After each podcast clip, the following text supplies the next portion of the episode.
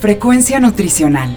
Un programa de información, análisis y orientación para una mejor calidad de vida a través de una buena nutrición y actividad física. Frecuencia Nutricional. Bajo la conducción del nutriólogo Rafael Díaz.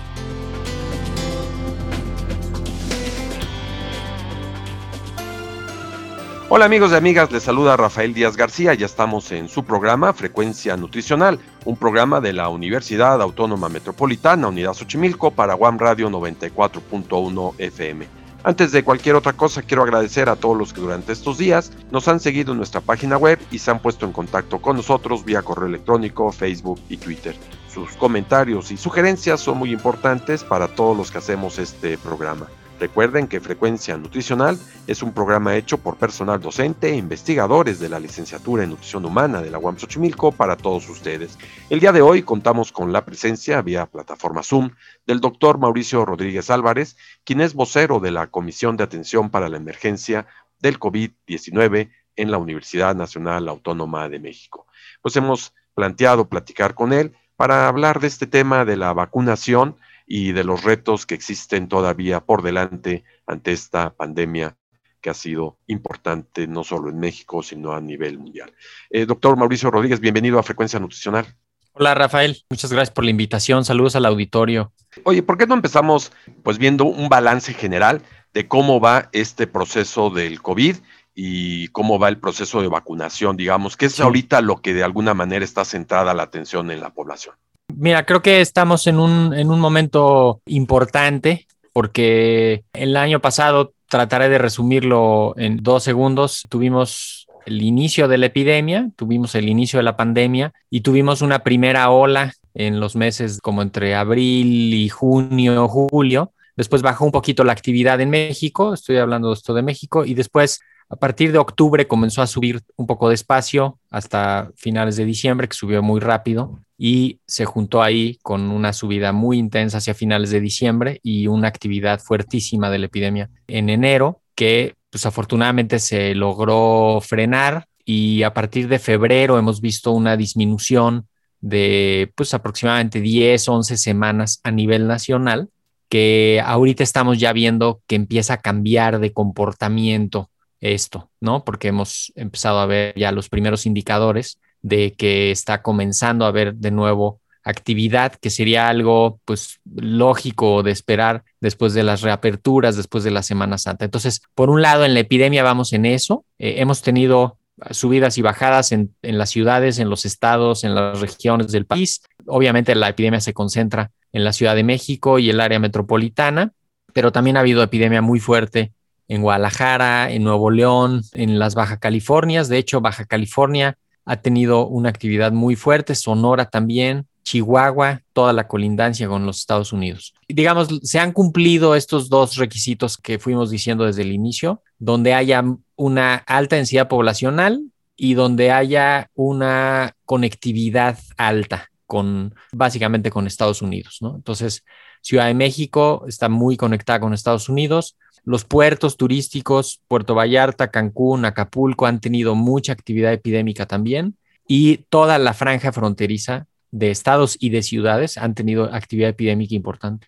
Y en materia de vacunación, nada más para cerrar esta primera idea, empezamos a ver la introducción de la vacunación a partir de diciembre. Poco a poco hemos ido viendo pues cómo se alcanzan algunas coberturas de lo planteado inicialmente. Una parte importante del personal de salud ya avanzó la vacunación. Eh, sigue pendiente mucho personal de salud, pues ya de todas las otras disciplinas y de todas las otras eh, atenciones que se dan, personal de laboratorios clínicos, personal de pues, todos los consultorios de medicina general y todo esto, ¿no? Las consultorios de odontología, consultorios de psicología, toda la gente que atiende a alguien tiene que estar vacunada y estamos viendo el avance de la vacunación en básicamente en adultos mayores y pues esto nos pone ahorita como en un escenario, eh, digamos, estamos empezando a prepararnos para los siguientes meses, ¿no? Un poco en este escenario que tú planteas, está prácticamente, digamos, cubierto eh, la vacunación en adultos mayores, cuando menos en primera dosis. Sí, sobre todo en las zonas más afectadas, pues ya desde hace un par de semanas entró la vacunación, hace creo que tres semanas entró la vacunación a los municipios urbanos, que era como una inquietud que se tenía porque habían empezado a vacunar en los municipios pues más alejados, Rurales. más sí, y luego ya entró de lleno a la ciudad. De hecho, en la Ciudad de México ya están empezando la serie de las segundas dosis para la gente que se vacunó. Entonces, pues ya, digamos, se va a empezar a completar ahí la franja de vacunación de esa edad. Esperamos que se termine de vacunar el personal de salud cuanto antes para después ya seguir con personal educativo o personal de 50 años o lo que sea, ¿no? Hablando de personal de salud, que dices vacunarse cuando antes te estás refiriendo a todo el personal de salud. Todo el no personal solo, de salud. No solo a los que están en primera línea de COVID. Sí, primero hubo una como una apreciación lógica de que el mayor riesgo estaba en los hospitales COVID, ¿no?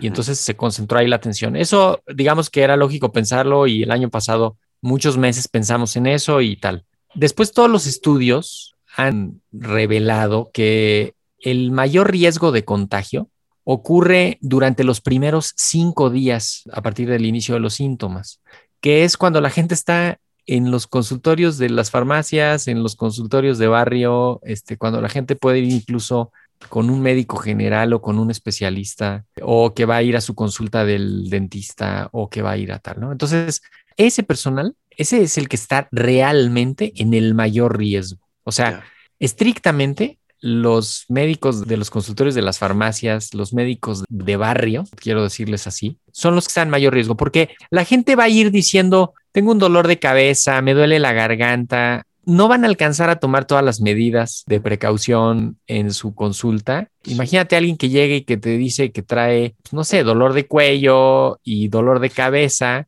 y lo revisas con un cubrebocas ahí, este, quirúrgico, Sí. esto, ¿no? Y te deja todo el consultorio lleno ya con una nube de, de microbio ahí. Entonces, todo ese personal. Y, y luego imagínate también toda la gente que está viendo personas en sus casas.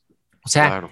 estos servicios de enfermería y de acompañamiento de adultos, servicios de fisioterapia, que están, en serio, son miles, miles de personas que están En riesgo. atendiendo y que están en sus casas. O sea, todos conocemos a un adulto mayor que lo cuidan o que alguien va y le ayuda en su casa, tal. Ese personal que los está viendo debe de estar vacunado cuanto antes. Y, Y, y bueno, los laboratorios clínicos, los que toman las muestras en los laboratorios, los que procesan las muestras, los que Sí. transportan las muestras, todos ellos tienen que estar vacunados. Hay unas empresas que tienen servicio a domicilio y van sí. y dos fulanos te toman las muestras en tu casa donde hay tres personas con COVID y esos chavos o ese personal no está vacunado. Tú- Entonces tú- sí se, se creó una idea muy falsa de que el personal de mayor riesgo era el de los hospitales, que ya debería de haberse cambiado independientemente de si es público o es privado. Eso dejémoslo para otro momento, ¿no? Pero todo el personal de salud según tiene que tu, estar según tu vacunado. impresión, antes de vacunar maestros, por ejemplo, que es esta hora que están planteando, deberían de estar vacunados. el personal de Definitivamente. salud. incluso antes de pasar al siguiente grupo de edad. O sea, sí tendría que haber un esfuerzo extraordinario para que antes que otra cosa se termine de vacunar eso. Porque mira, lo que tú quieres es que todos los dentistas estén trabajando, todos los odontólogos, toda la gente de salud bucal. Necesitas que todos los psicólogos, psicólogas, psiquiatras, todos esos estén trabajando, estén atendiendo gente. Estamos en una crisis de salud de todas las especialidades. Ahí también seguro todo el mundo conoce uno, dos, tres terapeutas que no están dando consulta o odontólogos que solo están viendo tres pacientes al día porque pues, necesitan limpiar, necesitan hacer mil cosas en su consultorio y entonces se va rezagando ahí la consulta y la atención de los enfermos y ya no digas todas las consultas que están ocurriendo en, en el sector público, o sea, Claro. ahí cuanto antes, ¿no? Y Vacunar. aquí, y aquí incluyes a los eh, prestadores de servicio social del área de la salud, a los pasantes. Totalmente, de- todos, de todos, carreras. todos. Ya. Todos, a los internos de pregrado, a los pasantes, ya, ya si me pones contra las cuerdas, hasta los estudiantes de tercero y cuarto año de las carreras de medicina y todos los que estén haciendo prácticas en hospitales. ¿eh? Odontología, enfermería, por ejemplo, ¿no? Todos esos. Oye, ¿y el avance de la vacunación, cómo lo percibes? Pues mira, el avance, hay una parte que se, se ve lento, ahorita ya podríamos decir se ve lento, pero también es como un efecto que estamos viendo a partir de que ya hay vacuna. porque mientras no había vacuna, pues ahora sí que aunque hagas planes, ¿no? Claro. Eh, y también este esfuerzo de vacunación no se puede hacer sino hasta que está la vacuna en los refrigeradores. O sea, porque ahí justo sabes qué vacuna es, necesitas capacitar al personal que la va a usar, necesitas preparar el sitio y necesitas montar todo. Han visto, seguramente los amigos del auditorio han visto los sitios de vacunación de la Ciudad de México. Sí. Son, es un esfuerzo en serio heroico. Son cuántas personas están ahí atendiendo, recibiendo gente. Es, es un esfuerzo que necesita una coordinación inmensa. Entonces, pues hasta que no está la vacuna lista, no puedes echar a andar algo así. Y luego, sí, ya lo que ya pasó en las últimas semanas, pues es que ya llegó mucha vacuna, ¿no? Ahora hay que ponerla. Oye, y antes de pasar a la vacuna en particular, eh, decías hace ratito tercer brote o tercera ola que está Sí. empezando un poco a tener el efecto, pues por la, el propio efecto de Semana Santa, que ya nos lo habían dicho las autoridades, no es algo que nos tiene que caer de sorpresa. Eh, ¿Está aumentando? ¿Han detectado alguna situación preocupante? Pues mira, sí, sí ya se están viendo los primeros indicadores de que ya hay más casos, ¿no? Específicamente aquí en la Ciudad de México, remitimos a los datos de los casos sospechosos. Durante la Semana Santa hubo alrededor de 82 casos sospechosos diario. Durante la semana de Pascua hubo 153 casos sospechosos diario, ¿ok?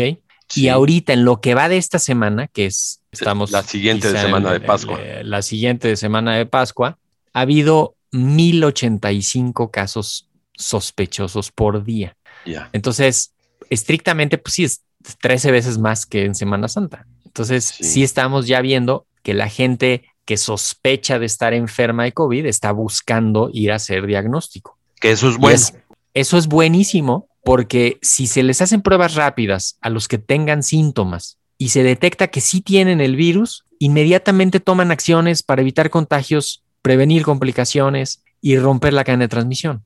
De otra manera, se espera a la gente tres, cuatro días, contagia y tal. Aquí vale la pena, Rafael, acordarnos que cuando una persona comienza a tener signos y síntomas, ya lleva tres días contagiando. Entonces, si retrasa su atención, va a estar más. contagiando, ¿eh? Contagia más. Imagínate que tú empiezas hoy en la mañana con una molestia, eh, mañana te haces ahí medio loco y luego mañana ya empiezas ya con calosfríos y fiebre en la tarde Y me empiezo a Entonces- preocupar. y entonces ahora sí dices, a ver, ya voy a ir. Bueno, súmale ya dos días más a los Sí. tres días que llevabas. Entonces son cinco días de estar contagiando. Por eso es una epidemia de locura esto. Ya. En cambio, ahorita con las pruebas rápidas, en cuanto comienzan con síntomas, haces una prueba rápida y en ese momento puedes detener a la persona del contagio, ¿no? O sea, y además puedes agarrar a sus contactos y hacerles pruebas de PCR a los asintomáticos y ver cuatro días después de que se contagiaron si ya son positivos o no. Entonces, eso sí nos puede ahorita cambiar la historia porque podemos detectar rapidísimo a la gente y, y evitar contagios. Y hago un comentario antes de preguntarte sobre las pruebas rápidas. Supongo también que al detectar a la persona, al identificarla ya a través de alguna de estas pruebas, cortas la cadena de contagios, pero también atiendes al paciente que no tendrá que llegar a un respirador al hospital o tendrá que llegar a ser internado porque lo atendiste a tiempo. Exactamente, y, y le vas a dar su ibuprofeno y su paracetamol, que es lo único que se necesita, ¿no? Y vas a vigilar que controle la fiebre, que controle la inflamación y que tenga sus enfermedades controladas, y con eso estamos, ¿no? O sea, el problema había sido, y, y lo vimos en enero de manera dramática, que la gente empieza mal, no se atiende dos días, la enfermedad evoluciona, después empieza con una batería de medicamentos que no funcionan, acitromicina, ivermectina, hidroxicloroquina, antibióticos, anticoagulantes, antiinflamatorios, esteroides, ¿no? Y ahí están Todo cuatro días más, todos, Sí. todo lo que les, dan, ¿eh? Y cuatro o cinco días más se complica y entonces sí llega al hospital con 10 días de evolución, después de haberse tomado tres antibióticos que trae ahí un desbalance ya generalizado, sus enfermedades descompensadas y entonces a ver quién lo saca de ahí, ¿no? Eh, paso a preguntarte. Eh, hablaste de prueba rápida y el Sí. PCR.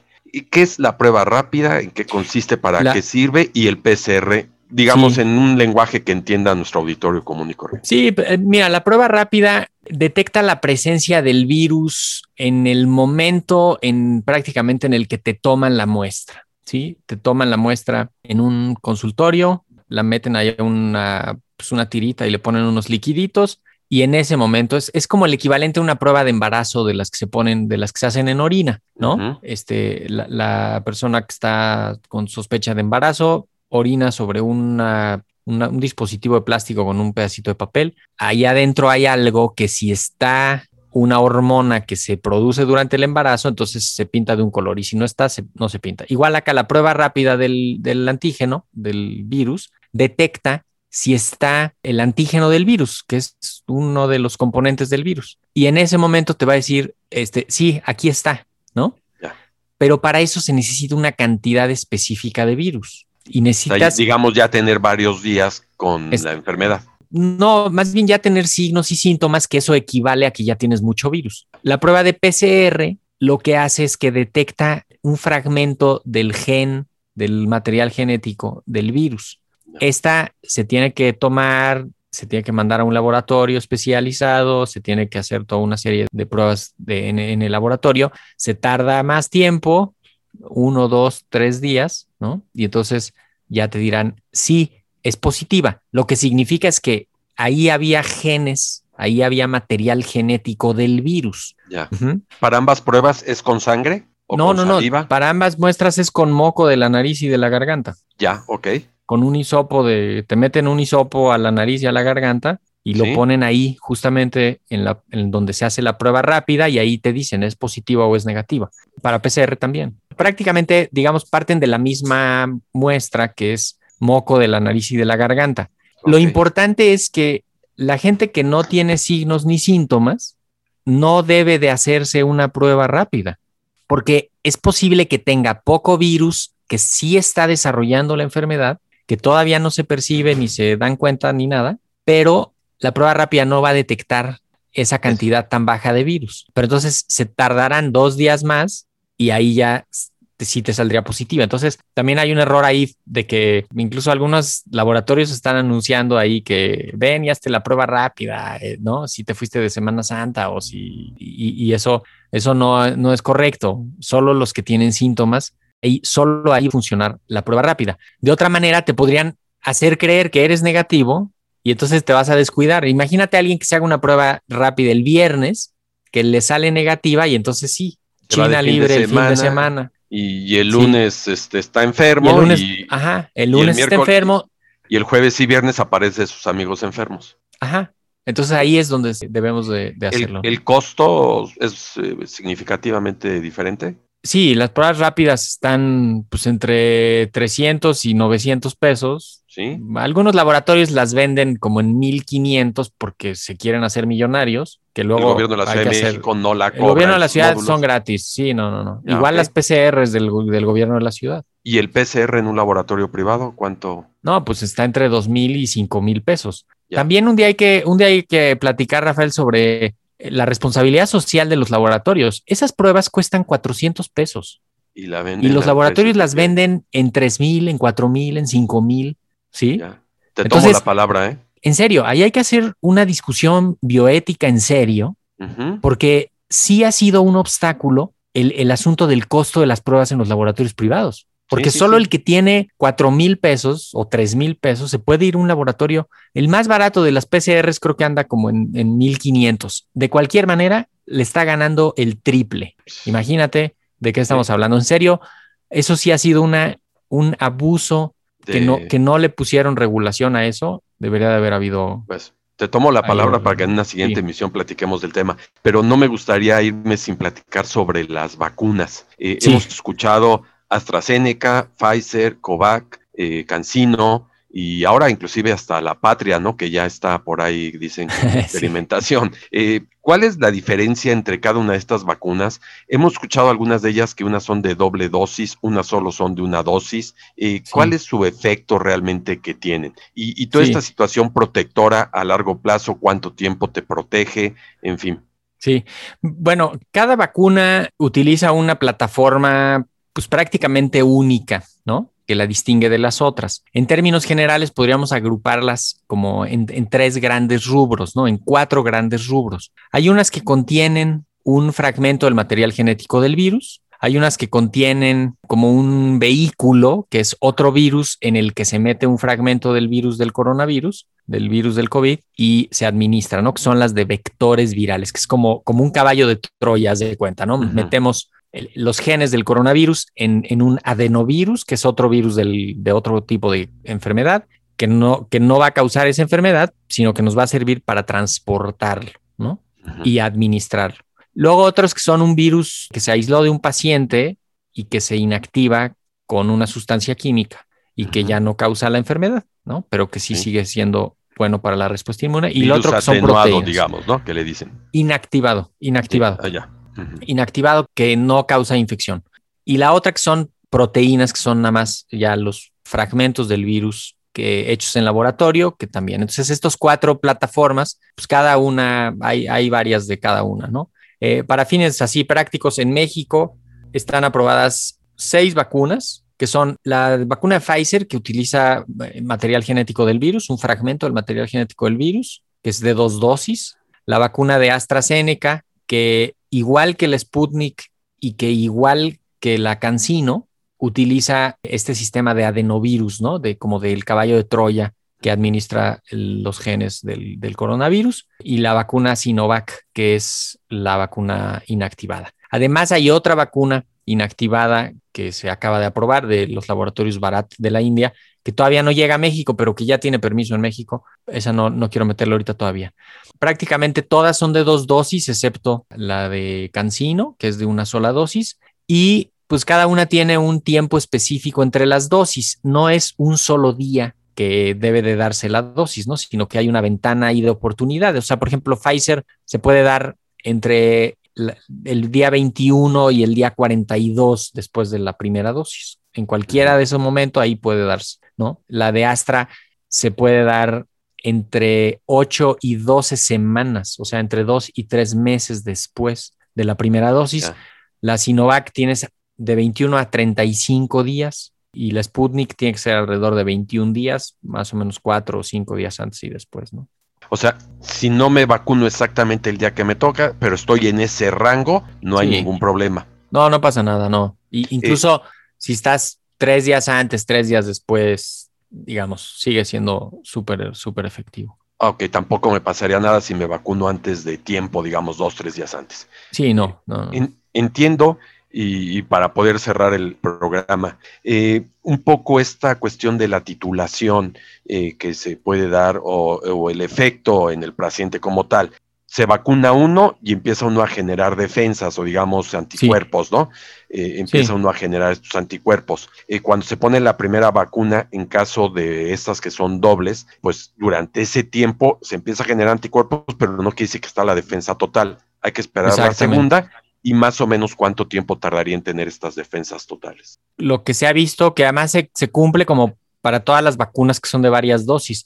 Eh, hay una primera respuesta que ocurre dos semanas después, ¿no? 14 días después de la primera dosis, donde empieza ya a haber ahí una respuesta. Pero en el sistema inmune tiene que haber una serie de, de relevos y como de reforzamientos de la respuesta que van ocurriendo después de los 14 días y que en el caso de las de dos dosis, si no pones la segunda dosis, pues comienza a bajar y a bajar y a bajar y, eventualmente desaparecería, ¿no? Porque es como si solo hubieras hecho un, un aviso, si solo hubieras hecho un simulacro, ¿no? Entonces, lo que se hace ahí es que se pone la segunda dosis para reforzar al sistema inmune, para volverle a enseñar el bicho y decirle, aquí está, acuérdate cómo es. Y entonces ahí el sistema vuelve a montar la respuesta y dos semanas después de la segunda dosis, podríamos decir que ya estás protegido, ¿sí? Esto no significa que ya te puedes destapar y acercar a la gente y juntar y esto. Primero, pues porque la mayoría de las personas no están vacunadas, ¿no? Entonces, eso, eso es importante. Y segundo, porque hasta ahorita lo que sabemos es que evitan, las vacunas evitan la enfermedad grave y la muerte por COVID y no evitan que transmitas el virus y que tengas la enfermedad leve. Entonces, podría ser que sí te contagies por andar de confiado y que alcances a tener el virus y que alcanza a pasárselo a otros a los que sí les puede ir, les puede ir feo.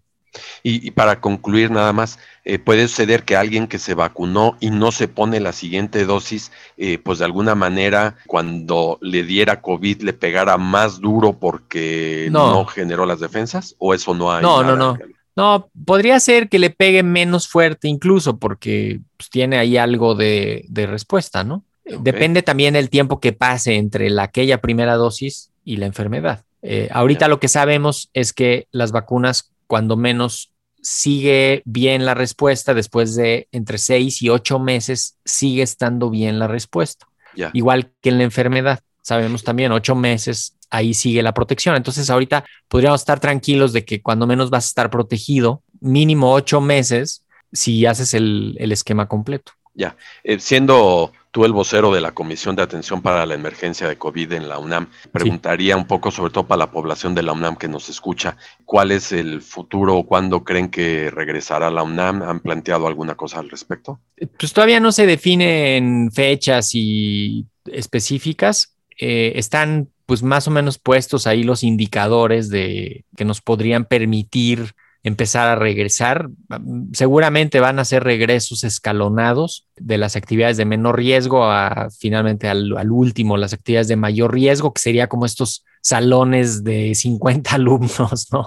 Este, Estas salas de junta grandísimas, los eventos masivos, eh, eventos en auditorios y todo esto, ¿no? Que podría ser lo último que regrese. Eh, pero mientras vayamos teniendo la epidemia más o menos estable en la ciudad, controlada, y vayamos teniendo cada vez más gente vacunada, pues eso va a ser una combinación que eventualmente nos va a permitir eh, comenzar a regresar a, algunas actividades, pues eventualmente ya regresar las actividades por completo, ¿no? Ya, pues Mauricio, la verdad es que te agradezco mucho que hayas estado con nosotros. Tomo la palabra de tu este, propuesta y ojalá que podamos este, nuevamente reunirnos. Muchas gracias por estar en Frecuencia Nutricional. Con muchísimo gusto, Rafael. Saludos al auditorio.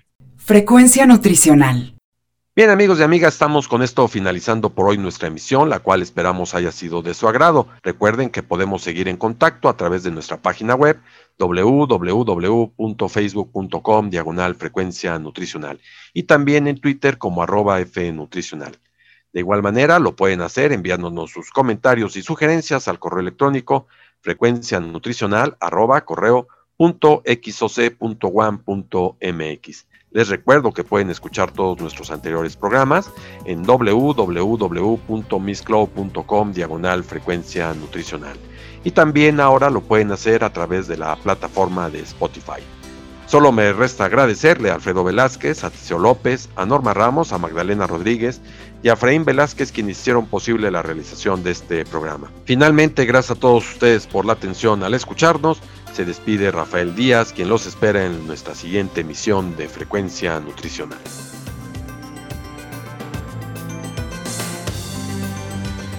Frecuencia Nutricional. Un programa de información, análisis y orientación para una mejor calidad de vida a través de una buena nutrición y actividad física. Frecuencia Nutricional. Una producción de la Unidad Xochimilco para Guam Radio 94.1 FM.